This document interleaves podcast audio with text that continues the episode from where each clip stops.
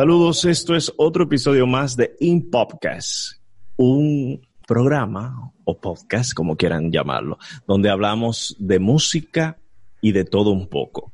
En este caso, en este episodio, hoy vamos a tratar un tema muy específico que tiene que ver con música como un medio para su difusión. ¿Y qué más que hablar de la radio hoy en día? El tema de hoy es actualidad y futuro de la radio, tomando la República Dominicana, que es donde nos encontramos, pero también dando esa vista a nivel latinoamericano y a nivel global. Para esta ocasión no voy a estar aquí hablando yo solo. Tenemos a un invitado muy querido de mi parte. Tenemos, es colombio dominicana, no sé cómo decirlo, pero la tenemos aquí de hace muchos años ya, Dolly García, quien es maestra, quien es una gran amiga. Ella da clases en la Pontificia Universidad Católica Madre Maestra en la carrera de comunicación. Tiene un, eh, un máster en marketing digital y también es una mujer de radio y de televisión con una vasta experiencia en el área. ¿Por qué la incluimos? Porque está formando a los nuevos profesionales del área. Esa visión de nuestros jóvenes en formación. Por otra parte, tenemos a José Selmo, otro gran amigo de mucho tiempo, quien es presidente del grupo Eventips, creador y director de las emisoras unicasradio.net, másradio.net, unicasantiago.net, brutalrd.com y Única Holanda. Y para colmo, está también metido en emisoras de universidades, así mismo. Es de la gente que está ahí detrás también, de la emisora de Intec. Entonces, sin más preámbulos, Dolly García, José Selmo, bienvenido a InPodcast. Vamos a darle chance a, a, Selmo que salude primero para que no se sienta un peso de, género aquí.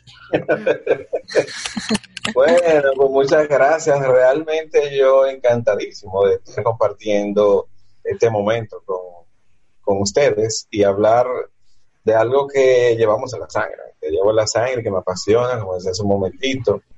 A mí un honor realmente. Y bueno, vamos a hablar de, de radio, Dolly ya si te puede presentar. Bien, yo agradezco también la invitación a Regan y creo que era necesario y se hace necesario que hayan más espacios como este y más escenarios, pensaría yo, ojalá físicos, donde se pudiera discutir el tema de la radio y sus contenidos, la calidad y el futuro que viene para la radio, sobre todo si, si no nos ponemos las pilas y, y atraemos a esa audiencia joven que, como lo dice Regan, pues yo voy formando también en la universidad y que definitivamente expone, expone, y explica que no se siente atraída por los contenidos actuales y es por eso que pocas veces sintoniza la radio tanto tradicional como la radio digital o la radio en internet.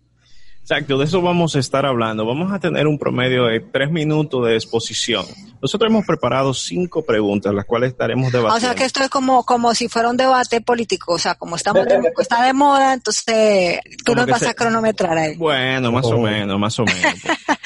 Porque... Está bien, porque ya nos vamos preparando entonces para, si uno se va a meter a política, ya uno sabe cómo es. Claro, 2024 viene ahí. Pues bien, miren, partimos del hecho de que la radio viene, como antes de comenzar, estuvimos hablando, la radio es el medio tradicional más fuerte en República Dominicana, pero sucede que en una franja de audiencia sigue siendo fuerte. A las nuevas generaciones, tanto la generación incluso millennials como la generación Z, y las que vienen por ahí, de una manera u otra, no ha habido la forma, no lo digo yo, lo dicen los estudios, de en República Dominicana hacerle esa ancla y esa sed como nuestras generaciones, eh, millennials y, y más, ah, porque divido millennials porque hay que sí oímos radio y hay otros que, que según el transcurrir del tiempo han ido adaptándose a lo digital y también dependiendo de la clase social, que también de eso vamos a hablar. Entonces, partiendo de este preámbulo, que en los últimos 10 años principalmente ha cambiado tanto. La gran pregunta con la que vamos a comenzar es, ¿la radio dominicana ha sabido adaptarse al ambiente digital que envuelve a sus oyentes o no? Comenzamos con las damas. Dolly, por favor. Bueno, yo pienso que, que no se ha adaptado en su justa medida. Pienso que tal vez hasta ahora eh, está empezando a haber conciencia en algunas emisoras, y no en todas, de la necesidad de compartir una señal análoga también en una plataforma digital.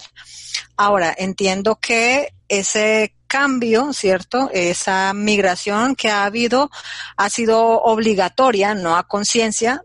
Pocas veces se ha entendido el valor real de estar ahora en Internet, y en muchas ocasiones lo que se hace simplemente es reproducir una transmisión análoga a Internet.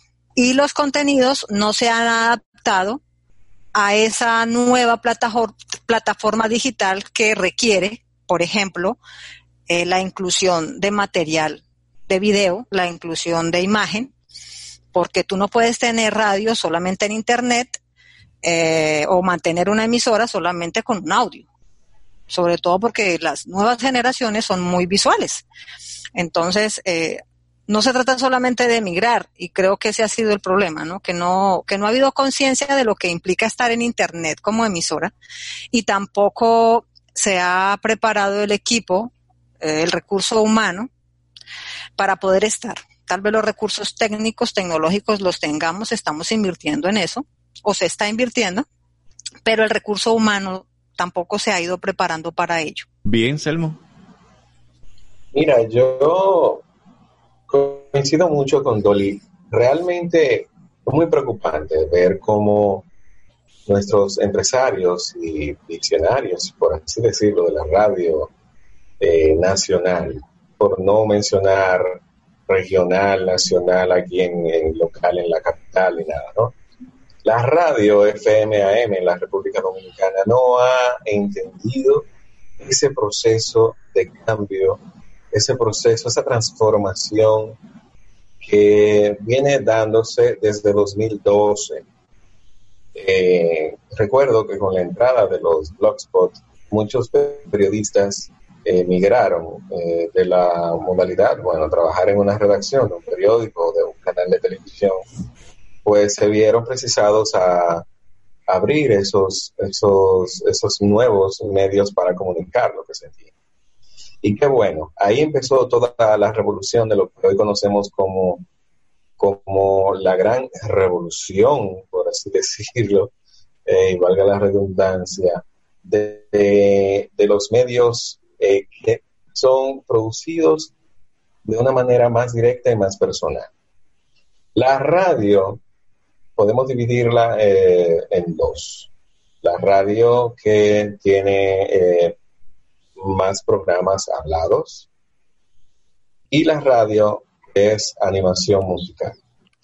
La animación musical ha quedado rezagada o se ha quedado para un sector de la población que cada día consume menos esta modalidad. Eh, lo vemos mucho en las zonas rurales, eh, la AM ha, decaído mucho y podemos observar que la mayoría de las estaciones han sido adquiridas por iglesias y, ministerios religiosos para llevar sus mensajes por ahí. En las FM, eh, bueno, se han adaptado un poco, han entrado a Tuning Radio, han adoptado una nueva tendencia en la promoción de sus contenidos a través de Instagram.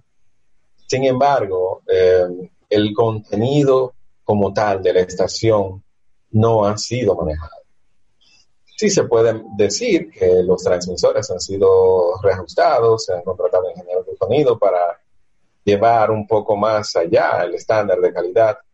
Sin embargo, insistimos en que no se ha pensado en el gusto de la persona que está consumiendo la radio. Em, según las últimas mediciones, podemos ver que la radio se está consumiendo en un porcentaje no tan deprimido en el transporte público. eh, todavía cuando las personas se, desplazan de un punto a otro. Eh, en la clase media baja, la media, media alta, alta, no consume la radio local.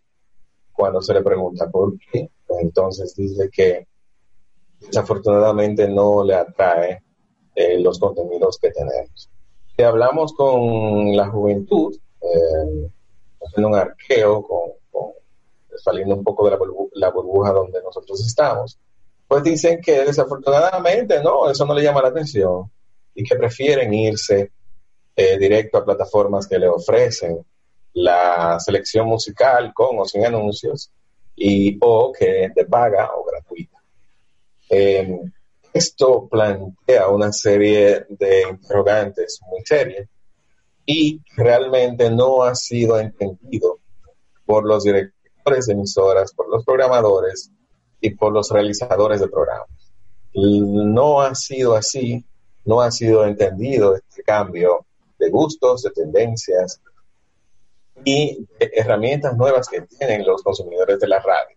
Yo creo que en la República Dominicana la radio tradicional aún está estancada y de qué Pues bien, es Selmo Dolly, una de las grandes cuestionantes también, compartiéndolo también mi forma de, parecer y, de ver las cosas y de haber sufrido también. Estoy de acuerdo con ambos y, y la parte fundamental en el entendido de que ya nos podemos depender del mero audio, que no podemos simplemente devolver, espérate, me interesó esta parte, déjame escucharlo, tipo ahora los podcasts o, esos contenidos valiosos que la persona, llevarlo donde están las personas.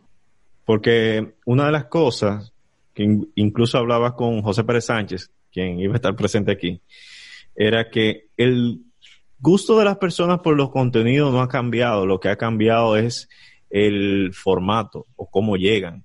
El gusto por el audio sigue siendo el mismo. Lo que ha cambiado es cómo la persona lo consume, el medio en el que lo, en el que lo consume.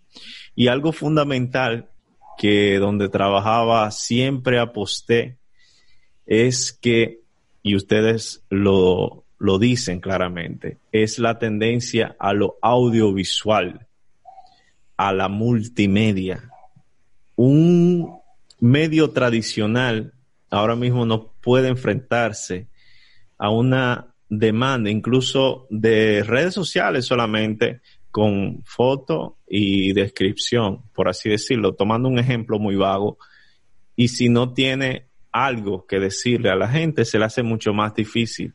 El apostar hoy en día, como muy bien decía Selmo, por la música, es, luchar contra un océano infinito de agua, porque ahora mismo la gente tiene el potencial de poner lo que quiera en las plataformas digitales.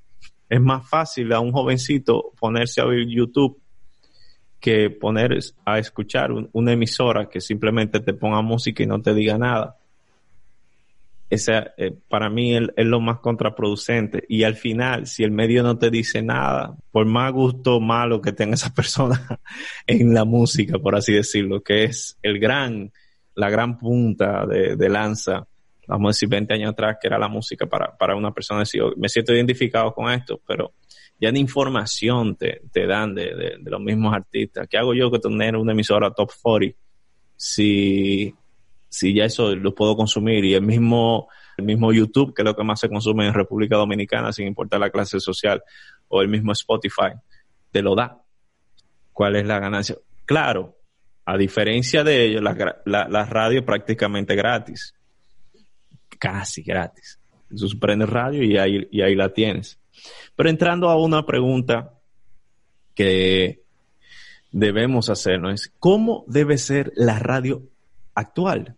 ¿Qué debe tener la radio actual para poder seguir penetrando a, o seguir llamando la atención a diferentes audiencias a las cuales se dedique? Dolly. Bueno, em, a la radio la caracterizó hace mucho tiempo la inmediatez y creo que la inmediatez fue la que le dio protagonismo.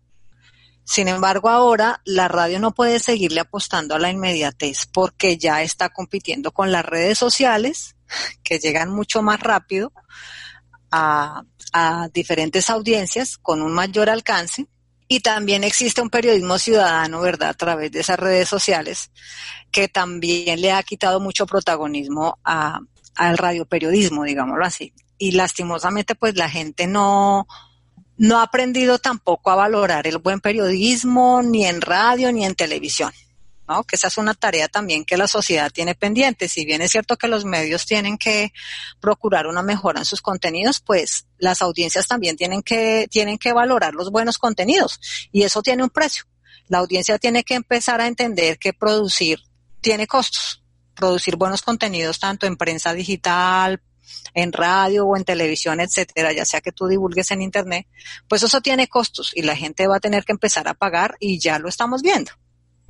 Entonces entiendo que la radio ahora tiene que apostarle mucho más, por ejemplo, a la profundidad, al análisis profundo, tal vez de esa información que se va gestando día a día. Obviamente no podrá ser a toda. Me refiero en este, por ejemplo, en esta parte a lo que sería la radio informativa, ¿no? Que ya debería apuntarle un poquito más a la profundidad. Lo otro es definitivamente tiene que identificarse con las nuevas audiencias, porque por eso es que la radio se está quedando un poco estancada. Es que no ha sabido ponerse en sintonía con, con las nuevas audiencias. Los jóvenes, ¿cierto? Y los niños no se sienten atraídos por la radio, excepto de pronto por algunas emisoras de música. Entonces, definitivamente hay que procurar contenidos que llamen su atención, contenidos con los que ellos se sientan identificados, contenidos que, que, hagan parte de su cotidianidad. Y definitivamente apostarle también a nuevos formatos. Hay que inventar, hay que inventar. Claro, eso tiene costos y, yo pienso que tal vez ese, es uno de los grandes problemas. Y, no solamente de, de, la radio en, República Dominicana, sino también de la televisión. Es que no queremos invertir, es que queremos estar, pero solamente utilizando, por ejemplo, eh, la información de otras páginas digitales, de otros medios, pero no queremos invertir en reporteros, no queremos invertir, vuelvo y repito, eh, en un recurso humano capacitado para desarrollar contenidos de calidad y también contenidos multimedia, como tú lo decías. Eh, entonces, definitivamente creo que la tarea, la tarea también es esa, es que, es que hay que apostarle a la calidad, a nuevos formatos, a inventar, a ver de qué forma se atrae. Porque, ¿qué pasa con la radio dominicana? Que hay demasiada información, demasiados espacios informativos, pero sobre todo mucha opinión, muchísima. Y yo entiendo que la gente ya madura está cansada de tanta opinión uno, y dos, los jóvenes obviamente no se sienten identificados con ese tipo de contenidos. Entonces, pienso que como que esos serían los aspectos en los cuales debería trabajarse la radio actual para poder empezar a ganar público, volver, volver a, ganar audiencias, eh, porque hay. Y de hecho creo que lo que pasó con la pandemia eh, también fue como una especie de, de flotador, si se quiere, para la radio y una manera de, ver que todavía hay mucha gente que se interesa por la radio de nuestra generación, pero también la gente joven, o sea, busca, busca estar actualizada, pero definitivamente eh, tiene que procurar unos contenidos con, con, con mucha mayor calidad y, y, poner los ojos en las nuevas audiencias, definitivamente, o si no se va a quedar atrás. Selmo. Mira, la radio de verdad que ya debe reapuntar a, lo que ya es no, no tendencia ni un algo futurista, sino nuestra realidad. Mira, conocer el gusto de nuestras generaciones de consumo es importantísimo. Eh, estas generaciones ya son audiovisuales, somos audiovisuales. Eh, y enfoquémonos en estos puntos entonces en la producción, el contenido y medio. Si nosotros vamos a producir un programa, cualquier productor, cualquier espacio, cualquier emisora que se dedique o vaya, se aventure a, esa, a, esta, eh, a este asunto, a esta empresa de producir contenido para radio, debe entender que si no hace audiovisual, su consumo va a ser muy mínimo y puede, puede que no llegue a los tres meses. Las emisoras tradicionales en estos momentos que están haciendo un, un paso de la radio a la televisión, erróneamente están transmitiendo para canales de cable. Hay que entender que también la televisión de paga eh, por cable y la televisión abierta están en. Entonces estamos apoyando un medio tradicional en otro que también está en crisis, o sea, de crisis a crisis. Yo creo que hay que transformar los contenidos, la manera de nosotros llevar lo que estamos haciendo. Es un programa, eh, además de focalizarlo, eh, no ya debe ser un programa de una revista semanal de variedades. Eso no vende, no impacta, porque eh, la disgregación del contenido ya tampoco es de interés en estas generaciones. Me vas a hablar de carros, háblame de carros. Si me vas a hablar de béisbol, háblame de béisbol. ese nicho está buscando qué consumir y te va a consumir si tú haces con respecto ese contenido. Entonces, la actualidad, la inmediatez, la globalización, aquel término que llegó hace unos años traído por un político muy reconocido en la República Dominicana, vino a beneficiar y también un poco a perjudicar la manera en la cual muchos medios estaban beneficiándose de, de la inmediatez y del manejo de las parábolas y los cables, como les decía, en, en los 2000 bajos y medios. Entonces yo creo que ahora el medio de comunicación, la radio, la emisora que no es audiovisual, tiene problemas. Por ejemplo, y aprovecho aquí para mencionar eh, una de las estaciones que estamos manejando en Santo Domingo, en canal. En esos instantes, eh, aprovechando la pandemia, han construido dos estudios más. Tienen tres estudios que son audiovisuales. Tienen parrillas de luces, tienen cada una de las eh, cabinas, tienen la capacidad audiovisual con cuatro cámaras cada una de las cabinas se entrelazan entre sí, o sea, interconectan entre sí. Pueden hacer llamada al exterior y entre ellos mismos. Y em, la modalidad cambió. Em, aquella mesa redonda está en el estudio A. En un estudio B hay una sala con un mueble en las butacas y en otro lado tiene un, un escritorio. Y un estudio C es un estudio en chroma key en pantalla verde. ¿Por qué?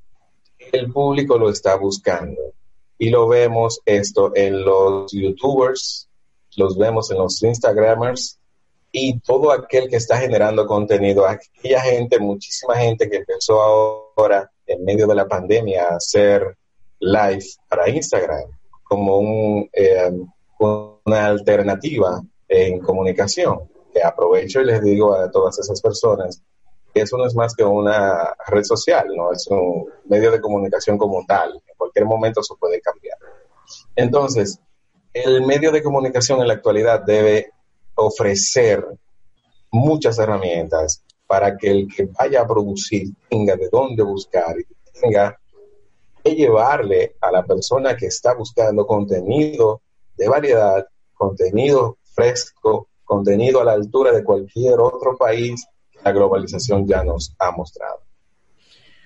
Bien, entonces, ¿cómo podemos atraer audiencia o interés joven a, en este caso, al, medio que, que, tenemos? ¿Y de qué forma, cuáles elementos no están siendo utilizados o no se están tomando en cuenta para desarrollar ese interés en las audiencias jóvenes? Dolly. Bueno, definitivamente pues hay que integrarlos a la producción de esos contenidos, ¿no? Ellos tienen que aportar ideas de contenidos que puedan ser de su interés. Bueno, Rigan sabe, yo trabajo un programa eh, destinado a gente joven, se llama Que Nota, que fue precisamente una idea que se gestó en conjunto con Rigan cuando hacía parte de, de la emisora Estudio 97.9. Y todo el tiempo eh, yo procuro que los muchachos sean los que me den ideas de temas, porque uno está lejos de los intereses que ellos tienen, uno está lejos a veces de su realidad, a veces uno hasta se sorprende, ¿no? De temas que ellos exponen. Entonces, definitivamente, pues hay que integrarlos a los, a los, a la producción de programas radiales, no solamente para que aporten ideas, sino también hay que darles un rol protagónico. O sea, yo no me puedo sentir identificada siendo joven de 20, 25 años con un programa de un señor que, de 60, 70 años que me está hablando. Y me perdonan, o sea, acá no se trata de, de discriminar a nadie. Ahora, si el señor de 70 años me habla de temas que son de mi interés, yo conecto con él, no importa la edad, ¿sí? Pero tengo que, tengo que conectar con él o con el contenido, si es que no soy de la misma edad, o también puedo conectar con él si es de mi misma generación y me está abordando temas que son de mi, de mi interés. Entonces, eso, eso tiene que ser esencial. Y lastimosamente en muchos medios, no solamente en República Dominicana, pues pasa que las emisoras más reconocidas, las que tienen mayor sintonía, pues pocas veces eh, van renovando personal, ¿no? Siempre es como la misma gente, eh, la misma generación, como en los partidos políticos, ¿no? No hay renovación.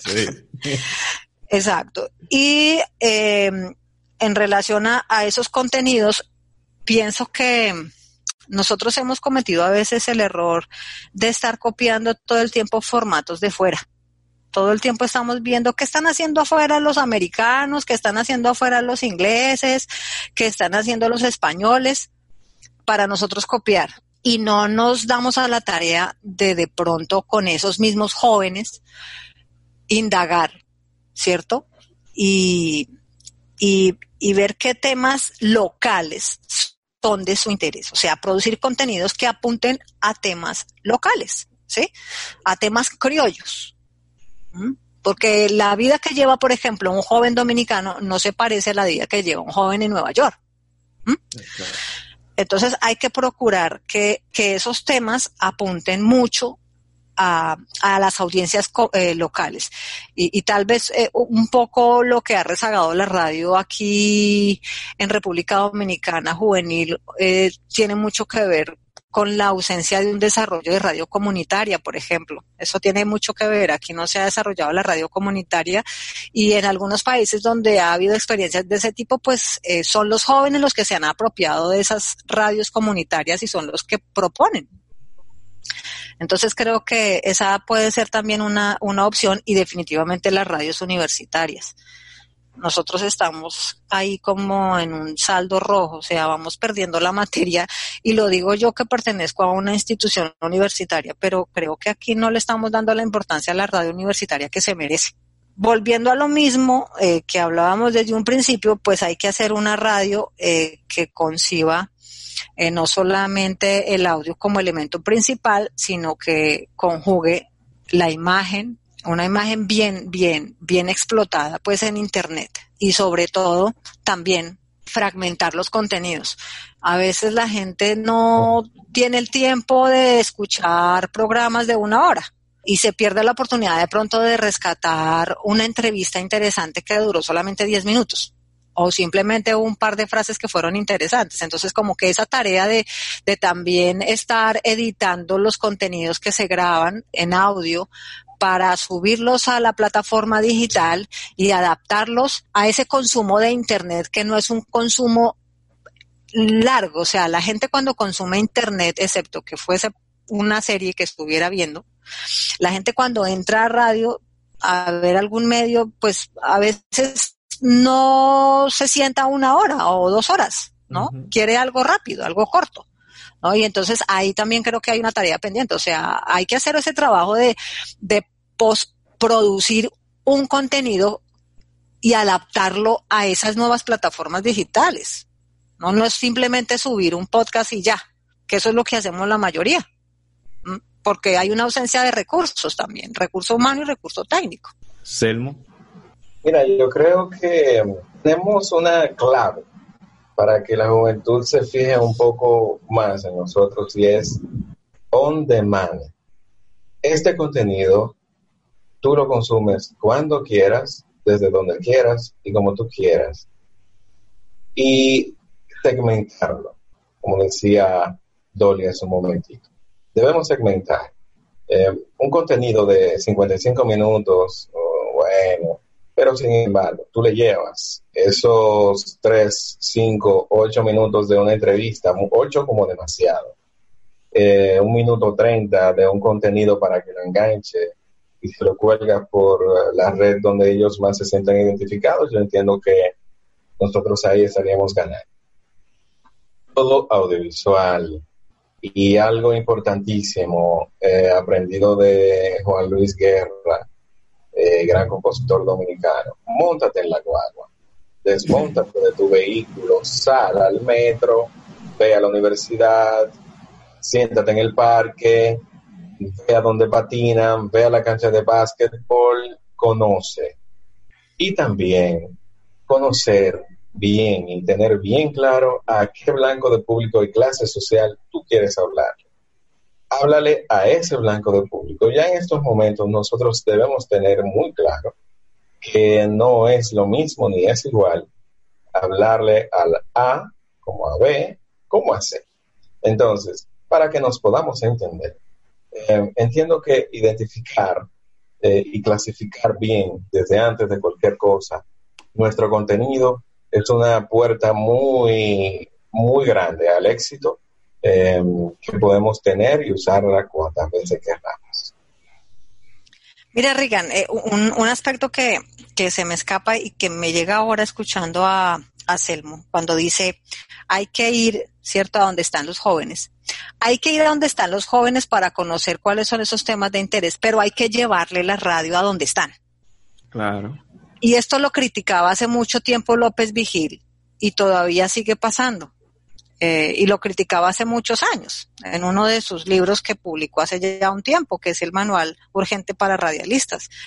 Él decía, y esto, y esto pasa en, en, todo tipo de radio. O sea, por eso es que también la radio comunitaria tiene ese éxito, porque es que la radio comunitaria está donde está la gente. Eh, nos acostumbramos a hacer una radio desde la cabina. Nos acostumbramos a resolver la producción de contenido leyendo en Internet, buscando en Internet la información. ¿Sí?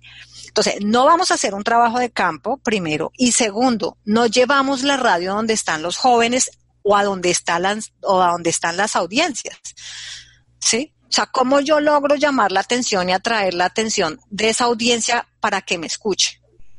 Sí. Vamos a poner un ejemplo. Hay un evento, digan ustedes, de música alternativa, se me ocurre en Sosúa.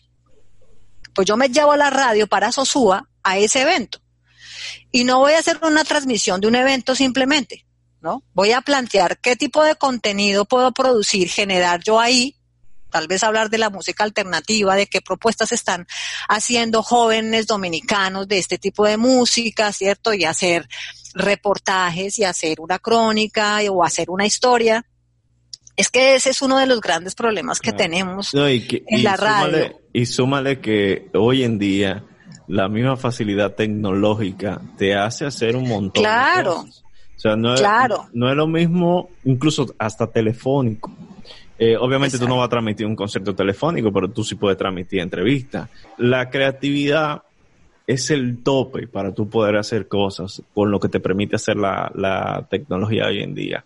Ahora, es lo que tú dices, no todos los dueños de, medios o directores de medios están dispuestos o le ven la factibilidad al, no sé por qué, porque de verdad, o sea, no sé si es una cultura dominicana de, de hacer dinero con lo más fácil. Obviamente, yo entiendo esa parte monetaria bastante bien, pero por otra parte, mi propuesta es siempre apostar a contenidos diferentes que el público que tú persigas pueda interesarse y eso que tú decías, llevar la radio donde está la gente, es lo, lo que ha hecho que la, lo, los nuevos muchachos, muchachas, los nuevos oyentes puedan tenerla presente, pero se han olvidado, o sea, sí, la radio, o sea, pues no le está hablando a ellos. En fin, ese es mi, mi humilde punto de vista con relación a, a esa partecita. La gran pregunta sí, que... Es que debemos, ¿Sí? Debemos, debemos dejar de, de, pensar en que estamos produciendo para un público clásico, que era una comunicación de una sola vía, ahora no. eh, este público es muy exigente y tiene tantos controles y puede quitarnos en un abrir y cerrar de ojos y simplemente irse con otra opción. Entonces, ¿qué debemos hacer? Para acercarnos a ellos y buscar la manera de hablar su lenguaje y de entrar en ese mundo. Es así. La, la montaña no vaya a, Mahoma. Mahoma tiene que ir a la montaña. O sea, no entiendo por qué le dan tanta vuelta a ese asunto. El, ¿Qué es lo difícil de, de, de ver eso? Porque la, el medio radio, sigo insistiendo con esto, todavía hoy en día eh, sigue siendo uno de los de mayor consumo para la generación adulta, eh, ya adulto mayor. Deja dinero, incluso más que la, lo que hablábamos en un principio, el planteamiento de Selmo, más que la televisión. La televisión en, en, cuesta más la, la producción por un lado, pero prácticamente, insisto, con el abaratamiento que la tecnología ha tenido, lo que en, de mi parte, lo que, lo que hace falta es la creatividad para llevar eso. La calidad que te da un iPhone, la calidad que te da cierto teléfono Android, no hay forma, o sea, de, decir, no, es que una cámara cuesta mucho dinero. Todo depende de la creatividad, obviamente, y el criterio que tenga la persona o las personas para, para hacer que quede bien las cosas. Sí mismo ya hay, ya hay incluso micrófonos que vienen adaptados al, al teléfono directamente. Entonces, Así es. ¿cuál, cuál, ¿Cuál es la excusa? O sea, el, el abaratamiento ha sido abismal. Pero entiendo que tal vez nos demos cuenta, qué sé yo, tal vez 10 años más para adelante y, lo que... Y, es fuerte cuando tú, dices, wow, pero esto me lo dijeron hace 10 años atrás y yo no lo hice y mira fulano que lo hizo, ¿cómo está? O sea, eso da pena cuando, cuando tú oyes ese tipo de casos. Y, y nosotros los tres sabemos que en los últimos 10 años hemos oído muchísimo esto. Mira, fulano que estaba haciendo esto, o me lo ofrecieron a mí hacerlo, yo no lo hice y mira qué resultado está dando.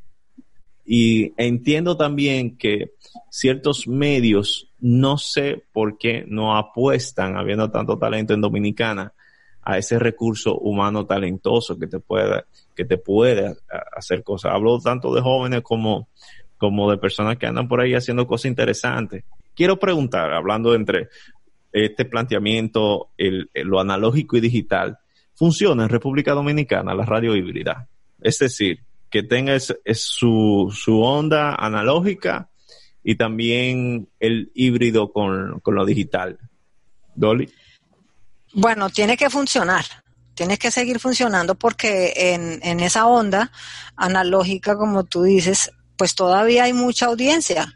Estamos nosotros, que somos una generación que todavía escucha radio, y, la otra generación que está detrás de nosotros, pues es más analógica que digital. Entonces tiene que funcionar. Eh, lo que pasa es que sí, como lo hemos venido planteando en el programa, pues no, no hay algunos, hay algunas empresas, cierto, de la radio que no, que no lo han querido eh, reconocer, que se han se han querido tapar los ojos para no invertir. Y lo que tú dices, cuando menos se den cuenta, pues nada, el tren se les fue y ya va a ser más difícil empezar a captar nuevas audiencias. O sea, eh, hay que ser conscientes de que tú tienes que lograr sostener tu radio eh, teniendo eh, a la audiencia que ya captaste, pero necesitas también nuevas audiencias porque eso implica patrocinios. ¿De qué vive la radio? ¿No? De los patrocinios. ¿Y, ¿Y cómo llegan los patrocinios? Cuando yo sé que X programa es consumido. Entonces, pienso que, hay algunas emisoras que sí han ido haciendo ese cambio, ¿no? Han, han logrado eh, hacer esa, esa combinación entre la analogía y lo digital. Eh, sin embargo, hay un gran porcentaje que se han quedado atrás, que no están dispuestos a invertir. Es que no hay conciencia de inversión. O sea, como pasan muchísimos negocios, o sea, todo se ve como un gasto. Y entonces no se plantea que el estar emigrando y creando nuevos contenidos, por ejemplo, eh, si hablamos de captar a esa gente nueva, a esos jóvenes, pues definitivamente yo tengo que tener personal que trabaje en redes, en redes sociales. ¿Por dónde los voy a capturar si no es a través de las redes sociales? Sí. ¿Mm? O sea, ¿dónde tengo yo mayor alcance? Pues a través de las redes sociales con ese público, pero yo tengo que contratar gente que trabaje esas redes sociales, que trabaje mi página, sí, que la mantenga actualizada y que mantenga actualizados los contenidos, porque no es solamente abrir una página y ya. Es que eso requiere una inversión y hay que sostenerla. Pero eso también se puede reflejar en los números. Hoy en día, en algunos países hay emisoras que eh, son todo. O sea, usted puede escuchar el programa que le gusta, pero ahí también lee noticias, se informa, se actualiza, pero también se entretiene si quiere escuchar un ratico música y si quiere de pronto escuchar alguna historia, también. Eh, voy a contar un ejemplo eh, en Colombia de un periódico, eh, o sea, uno de los periódicos más prestigiosos en Colombia es El Espectador. Y El Espectador, por ejemplo, ya le está apostando a la producción de radiodramas, basados, por ejemplo, en temas periodísticos. Miren lo que está pasando. Entonces, ahora la, prensa digital, que antes era la prensa escrita, ya nos está robando unas audiencias porque se dieron cuenta que hay negocio en los podcasts y están produciendo contenido de audio para su portal digital, para su periódico digital. En cambio, en la radio nosotros no hemos sabido hacer eso. Eh, hace un tiempo yo leí un texto precisamente para una de las asignaturas de Emma Rodero, que es una doctora en comunicación, ¿cierto? Una, una prestigiosa eh, doctora en ciencias de la información que se ha dedicado muchísimo a la radio. Y ella menciona de manera personal y también citando a otros, a otros autores, que la radio de ficción va a regresar. O sea, que los contenidos de ficción van a regresar. Y yo estoy convencida de que definitivamente eso va a ocurrir. Porque si ustedes se dan cuenta, a la mayoría de jóvenes les gusta estar escuchando podcasts y les gustan las historias. Sí. Y a todos. O sea, es que la esencia, como que por naturaleza a nosotros nos encantan las historias. Cuando uno llega a, a, su casa y uno cuenta alguna anécdota que le ocurrió afuera, uno empieza a contar ese cuento, pues todo el mundo está atento a qué fue lo que pasó. ¿Mm? Sí. Entonces, nosotros nos comimos también el cuento de que los radiodramas ya son tiempo pasado. Y resulta, con ese ejemplo que yo les estoy dando del espectador, que no, que está reviviendo, que está regresando. Ahora, pues, eso requiere inversión y eso claro. requiere gente. Mire, yo te hago y esto la... requiere contenido. Mira, por ahí es por donde yo le puedo llegar mucho a las audiencias. O sea, si yo logro captar historias con las que el dominicano se sienta identificado, tanto el joven como el adulto o el adulto mayor, yo lo engancho. Lo que pasa es que son pocos los que le apuestan a ese género en la radio. Dolly, es increíble el ejemplo que tú acabas de poner, porque en Dominicana, específicamente en la zona del Cibao, tenemos dos ejemplos claros. Es todavía, adivinen cuál era la hora pico de Radio Santa María, todavía en los 590 AM, en, es al mediodía. Con uh -huh. que específicamente las radionovelas que todavía gente sigue pidiendo, se han estrenado nuevas y la gente se mantiene ahí. Los picos grandes con Calimán, Tres Patines, y Tres Patines incluso hay una emisora en FM que lo pone. Obviamente ha decaído un poco la fiebre que antes se tenía. Estoy hablando. Sí, porque de... es que son contenidos que la gente ha escuchado hijo mil de veces. Sí. Pero eh, si tú le vuelves a crear unos contenidos actualizados, ahí es que voy. vas a captar audiencia. Ahí es que voy. O sea, el, el hecho de, de cómo todavía era pico, o sea, de audiencia. Para decirte, lo, el medidor de, del streaming se conectaban 200, 300 y pico de personas al mediodía. Al mediodía a escuchar su radionovela. O sea, eso simplemente es streaming. Eso te puede dar una idea de, estoy hablando en el caso de Santa María, de, de cómo la gente detrás de su historia, detrás de lo que, qué ocurrencia de Calimán o, o de Tres Patines, y ni hablar si se le cuentan historias, porque hay algo que no viene de ahora, sino de, entiendo que de todo el tiempo que tiene la humanidad. Como Dolly decía, somos entes sociales que nos reunimos a escuchar historias. Eso tú lo oyes en canciones, lo ves en la película, Y lo mismo pasa también en la radio, lo, que hoy, tú puedes estar haciendo otra actividad, pero puedes estar, óyeme, ¿qué, va a pasar?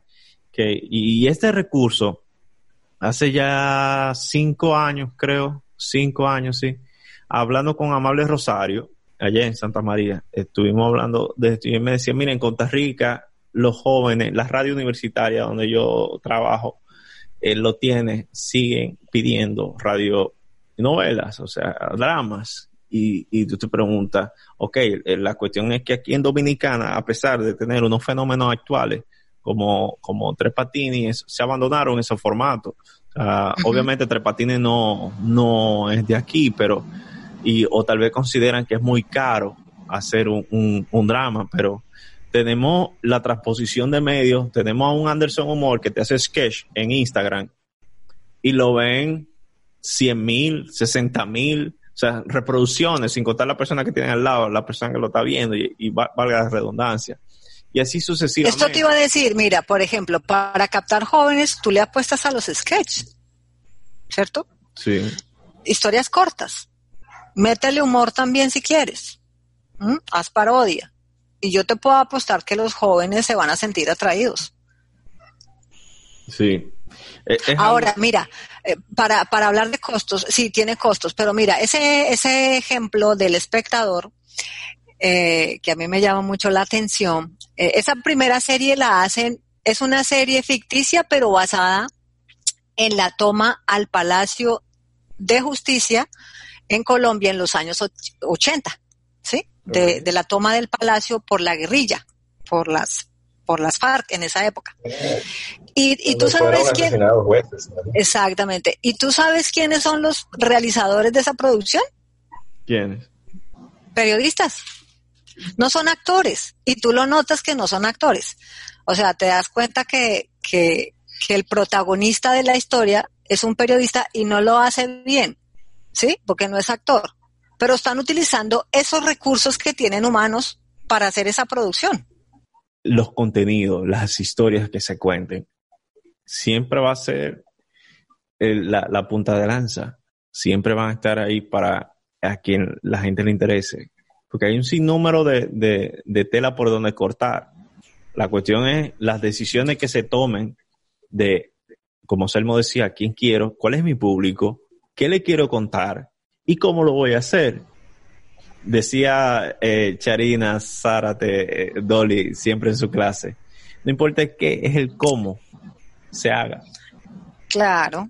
Siempre me acuerdo de ella por eso. Entonces, ante esa realidad, ¿qué es lo, lo, lo que falta? Selmo, quiero oír tu opinión. Mira, yo, yo creo que muchos de los directores y, programadores, insisto en eso, deben aterrizar.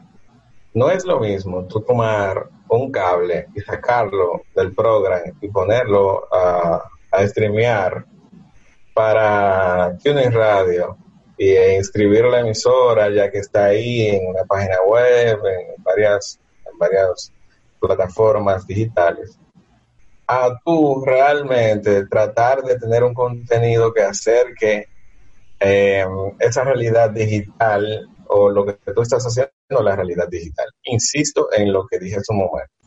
No puede ser que un, un, programa de radio que quiera supuestamente transmitir en lo digital con las últimas eh, tecnologías y demás, esté siendo transmitido por un programa, por un canal de cable.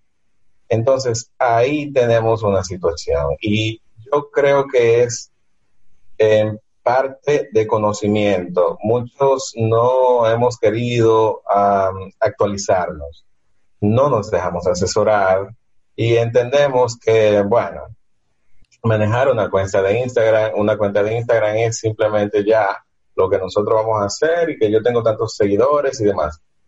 Es más que eso, el contenido y llevar un contenido no es tener 5 mil, 10 mil seguidores, es más eso. Simplemente usted tiene que tratar de llevar lo que usted está haciendo a una nueva plataforma, pero con un nuevo sentido, con un nuevo formato para que esa gente lo pueda consumir.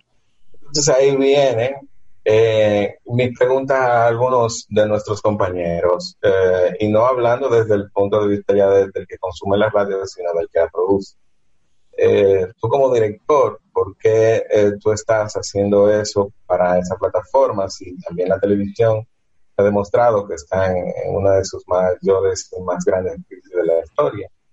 Ah, bueno, pues mira, esa televisión es digital y ahí todo es HD y estamos entonces en, radio y televisión digital.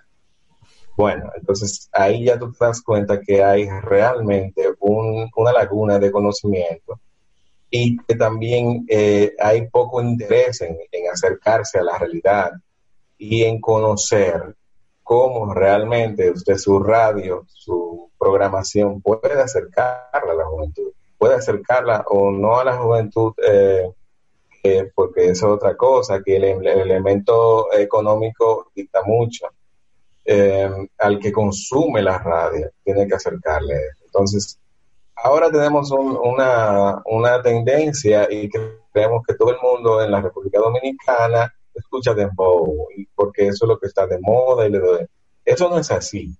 Y volvemos a la clasificación del blanco de público. O sea, tú tienes que conocer a quién para poder conectar y elegir la plataforma por donde tú vas a compartir ese contenido si vas a hacer programas, tienes programas eh, hablados en cabina, un sistema de digitalización de cabina para video, como ves, una laptop y tres Logitech, no cuesta 700 dólares, señores. No lo cuesta 700 dólares. Entonces, ok, tú adquiriste ese equipo, lo montaste con una asesoría y eso. Ahora bien, ¿para dónde tú vas a transmitir ese contenido? Entonces, ahí tienes que verificar bien qué tú quieres alcanzar. Te vas a YouTube, te vas a Facebook, te vas a Periscope de Twitter, quieres hacer un Instagram Live o quieres hacerlo absolutamente todo junto. ¿Cuál es el retorno de llevar toda esa información? ¿Tu contenido lo estás actualizando para que esas plataformas te consuman con agrado? o simplemente tú estás llevando a esa plataforma el programa tradicional de radio que tú estabas haciendo? Tenemos muchas preguntas abiertas y que están ahí ante la realidad y le hemos respondido en este programa. Uno puedes hacer lo mismo que tú venías haciendo para estas plataformas porque no vas a conectar, no vamos a conectar nunca.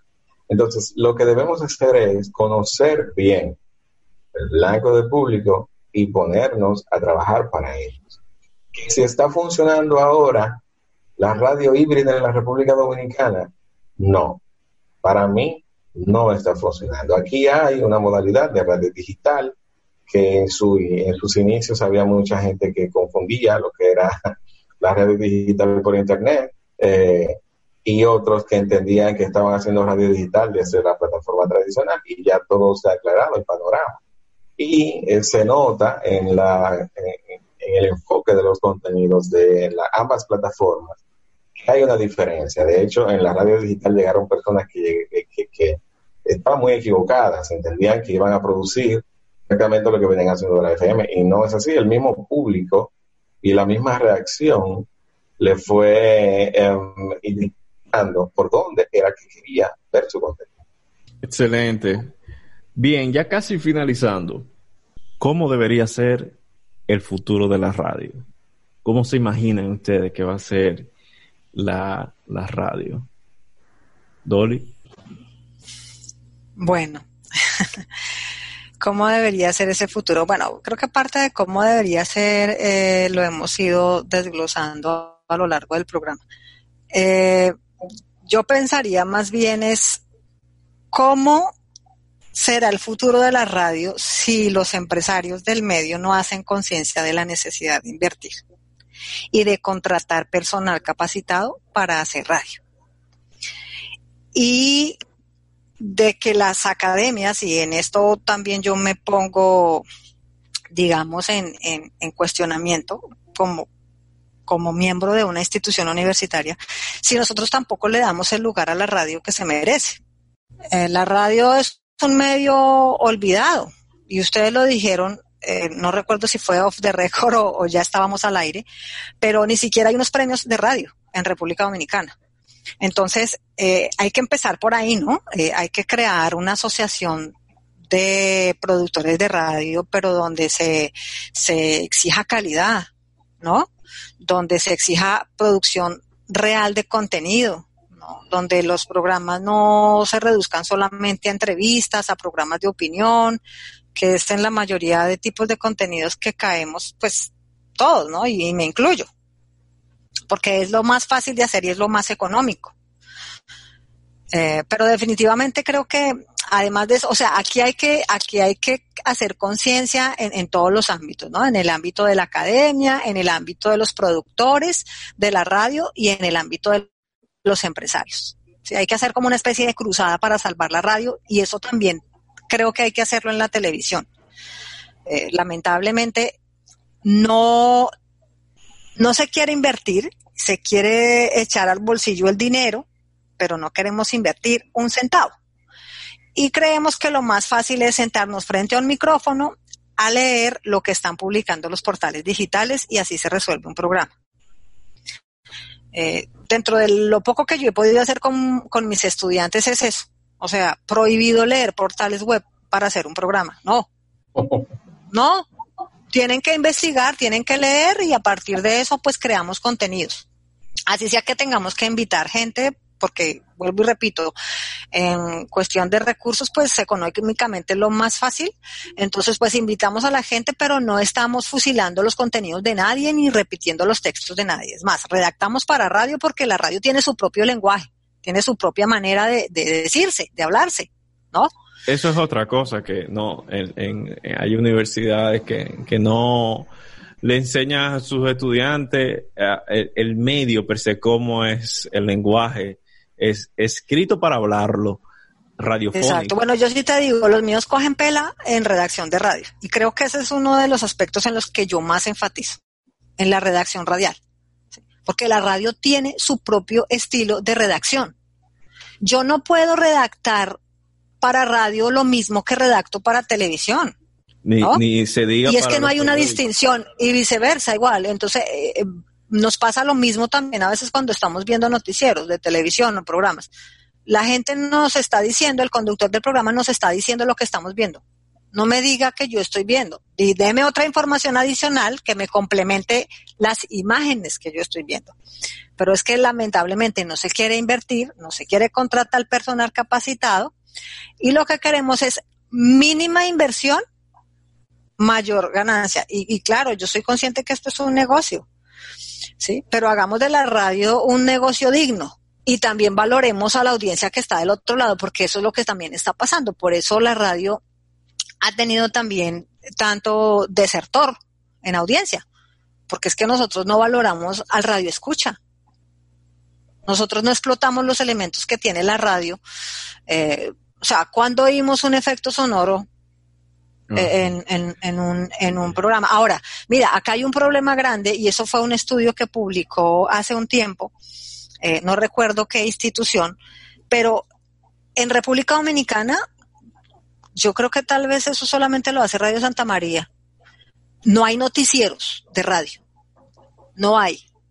Y empecemos por ahí.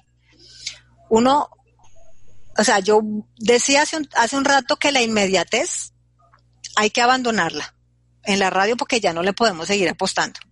Pero yo puedo hacer noticieros donde haya profundidad en la información, ¿sí? Donde haya la posibilidad de hacer un reportaje, sobre ese hecho que fue noticia hoy o ayer. Y en República Dominicana, los medios que tienen que ver con información son esa opinión.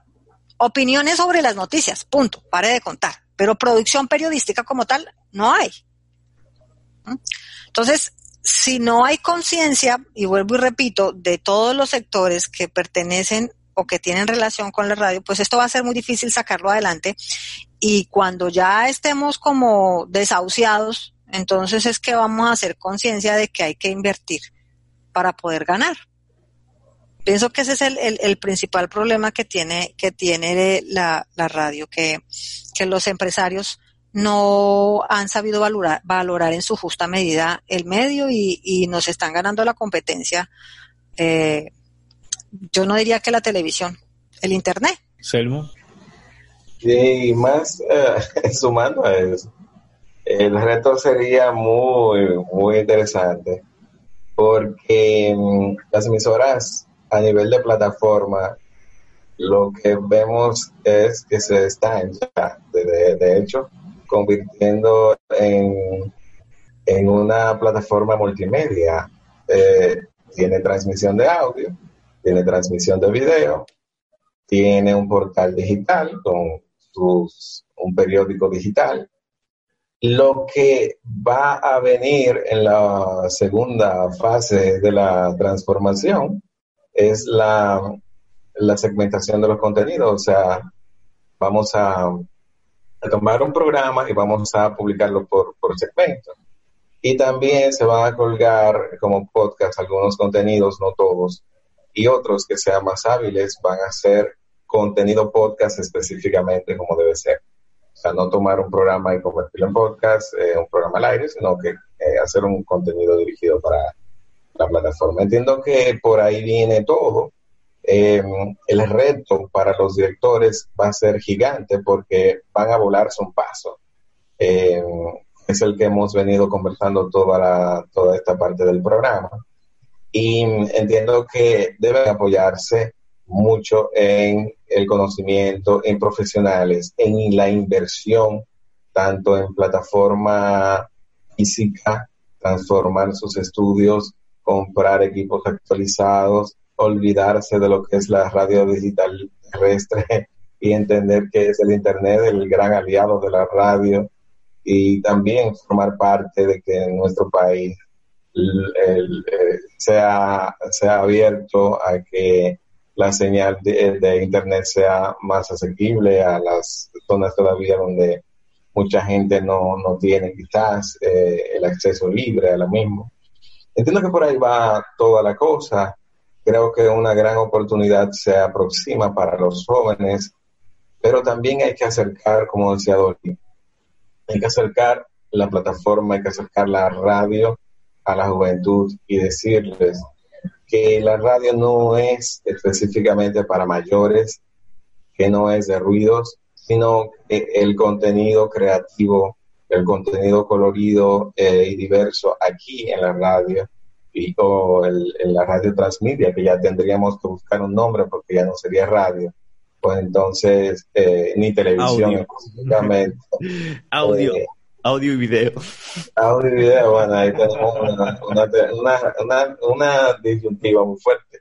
Pero yo entiendo que, todo ha venido a evolucionar y, y debemos aprovechar esa parte y, y, no ser, no negarnos, no cerrarnos a esa posibilidad y, abrazar esa, esa gran eh, oportunidad, valga la redundancia, de cambios y, de adaptación que se nos aproxima, que está casi, casi Mira, y yo, yo quería agregar otra, otra, o sea, como, como un cierre, un cierre, eh, citando a, también a López Vigile. Eh, él planteaba que la radio, eh, y pienso que también eso aplica a la televisión, eh, la radio es como cuando hay comensales que van a un restaurante. Eh, yo tengo dos opciones como empresario, ¿cierto? Como dueño del restaurante. O le ofrezco el plato corriente, que aquí sería el banderazo, ¿cierto? Nosotros le decimos en, en, Colombia plato corriente, no a lo común que se come todos los días. O le ofrezco un plato especial. Si yo le ofrezco un plato especial, tengo la posibilidad de mayor ganancia. Ahora, claro, ese plato especial me cuesta un poquito más que el corrientazo.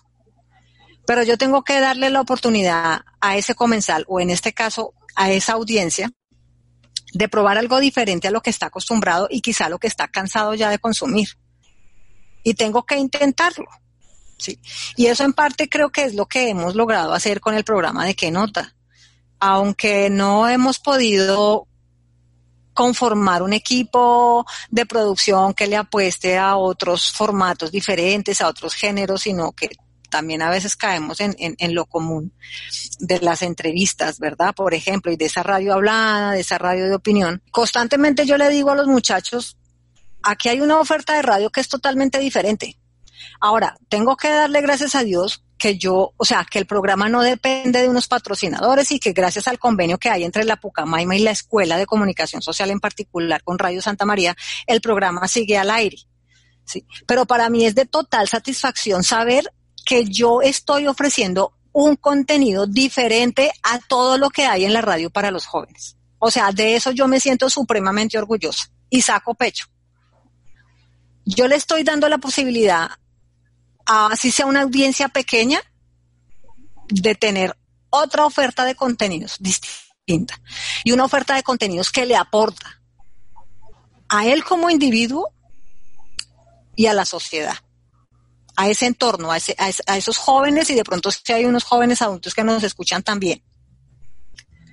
A veces de pronto ellos cuestionan un poquito y será que si nos escuchan o no nos escuchan. Y digo, a mí no me interesa gracias a Dios no, no, no me debo a un rating, a una pauta, a una pauta comercial, pues afortunadamente, y eso, eso, eso es una posibilidad que tiene pues este tipo de radio, pero, pero pero puedo tener la satisfacción de ofrecer algo diferente. O sea, no puedo caer y no podemos caer en estar ofreciendo siempre lo mismo. Ah, como esa es la fórmula que funciona ya en tal emisora, pues entonces vamos a hacer lo mismo. Ah, que lo que está pegando es el dembow, el género urbano con la grosería y, el sexo literal. Y, vamos, no, vamos a, a, empezar a darle a la gente la oportunidad de que consuma contenidos diferentes y contenidos de calidad.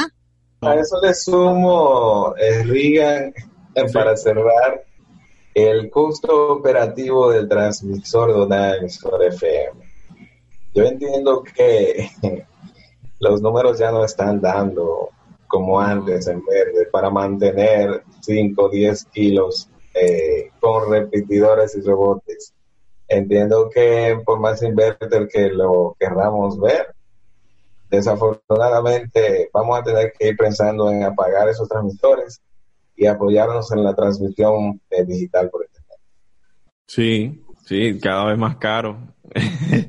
no es fácil cuando llega esa factura de eléctrica, 30 mil y 40 mil y pico de pesos mensual.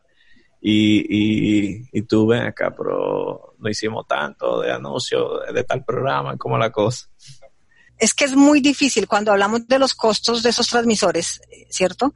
Eh, pues claro, hay que vender, ¿no?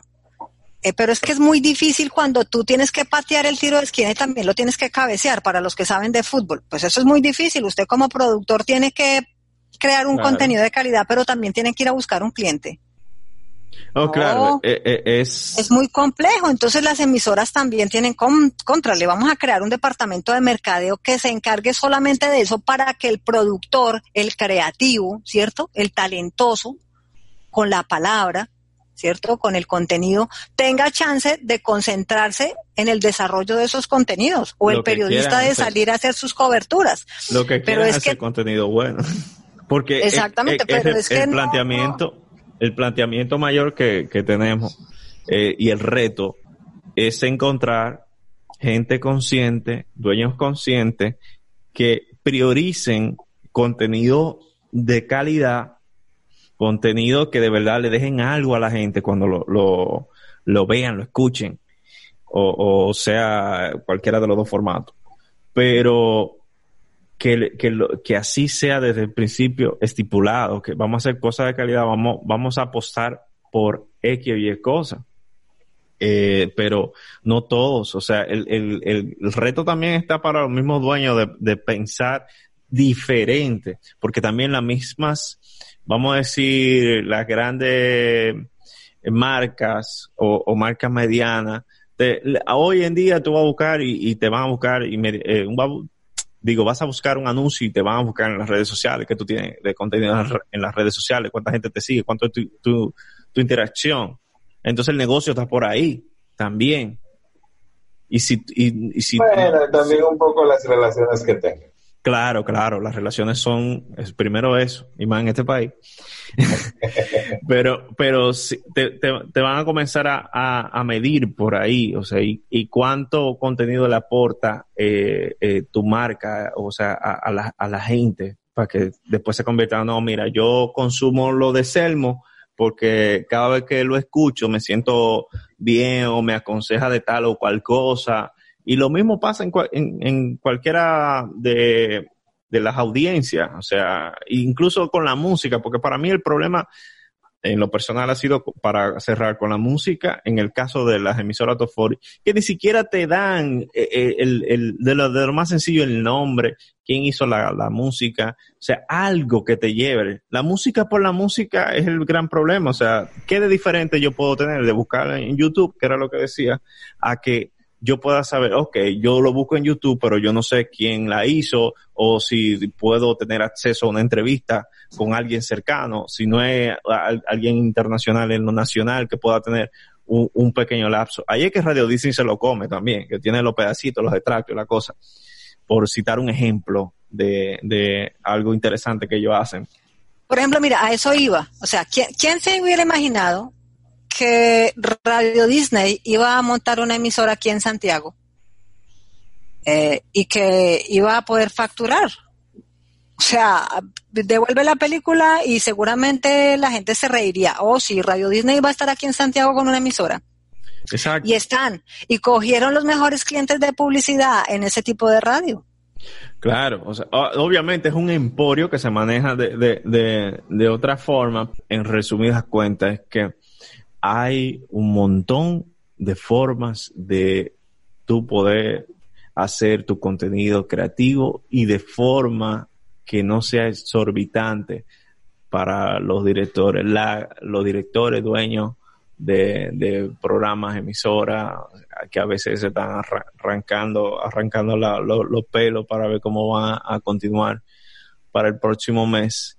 Pero en, en ese entendido, creo que lo que hay que ponerse es, como dijo Selmo al principio, darse un baño de pueblo, checar, o sea, dependiendo qué está consumiendo la gente, salir, ver, no solamente dejarlo todo a que te lleguen las informaciones a la oficina, ya sea en papeles de estudio de mercado y demás. Hay que ver y, y hay que palpar por dónde es que va la cosa porque lamentablemente de seguir así, o sea, yo le doy literal, mira que voy a ser muy brusco, cinco años a este tipo de formato de radio, eh, eh, con el consumo tan, tan diferente que de lo que ha venido aconteciendo de 2010 para acá, que apenas hace 10 años de eso. Entonces, finalmente, Dolly García, José Selmo, muchísimas gracias por estar en este In Podcast aquí hablando de la actualidad y futuro de la radio dominicana y latinoamericana. Dolly. No, pues a, a muchas gracias por este minuto o estos cuantos minutos de fama eh, y espero que no sea la última vez que me invites a, un programa. Podemos otro día hablar, no sé, de las mujeres en el fútbol, de Colombia. Pero claro. busca el tema, busca el tema. el, próximo programa, por si quieren estar, es con una amiga eh, sexóloga y, psicóloga, que es la sexualidad y la música. La sexualidad humana y, la música, su relación. Ese es el bueno, ahí sí yo hablaría de música, no tanto de sexo, de música. el sexo yo lo dejo para la intimidad. Me gusta pero, ese tema, ese, tú puedes estar aquí, puedes hacer preguntas también, o me puedes enviar la pregunta que tú quieras hacer, porque el, el, la temática va a ser bastante interesante. Ve qué chulo, ve. Antes ya de, hacerlo, eh, mira cómo están, ay, sí, pero no, hay mucho tabú y, y, pero lo más bonito va a ser todo lo que tiene que ver con la sonoridad, la música, cómo influye antes de... Te mandaré mi listín de preguntas. Claro, claro, bienvenidos serán. Selmo, gracias a ti. Eh, eh, eh, manden el concierto de Aranjuez de, de Ricardo Arjona. Empezando por ahí. bueno, muchas gracias, de verdad que para mí es un honor haber compartido este rato con ustedes y espero que sea de provecho cada una de las informaciones que aquí hemos comentado. Y para las próximas siempre, pues avísame que si es de radio, pues eso es lo que corre por nuestras venas y aquí estaremos. No te preocupes, que también por ahí viene un programa de motores nada más. Sí, pero bien, claro. Ahí está. Gracias a ustedes. Esto es In Podcast. Puedes seguirnos si nos estás oyendo en eBots como nos estás escuchando en Spotify. Síguenos en nuestras redes sociales, Facebook e Instagram, In Podcast, así como In de dentro en inglés, In y Pop de, de la música, Cast, como se oye, C-A-S-T. In Podcast. Con ustedes, Rican Liriano. Esperamos encontrarnos en la próxima.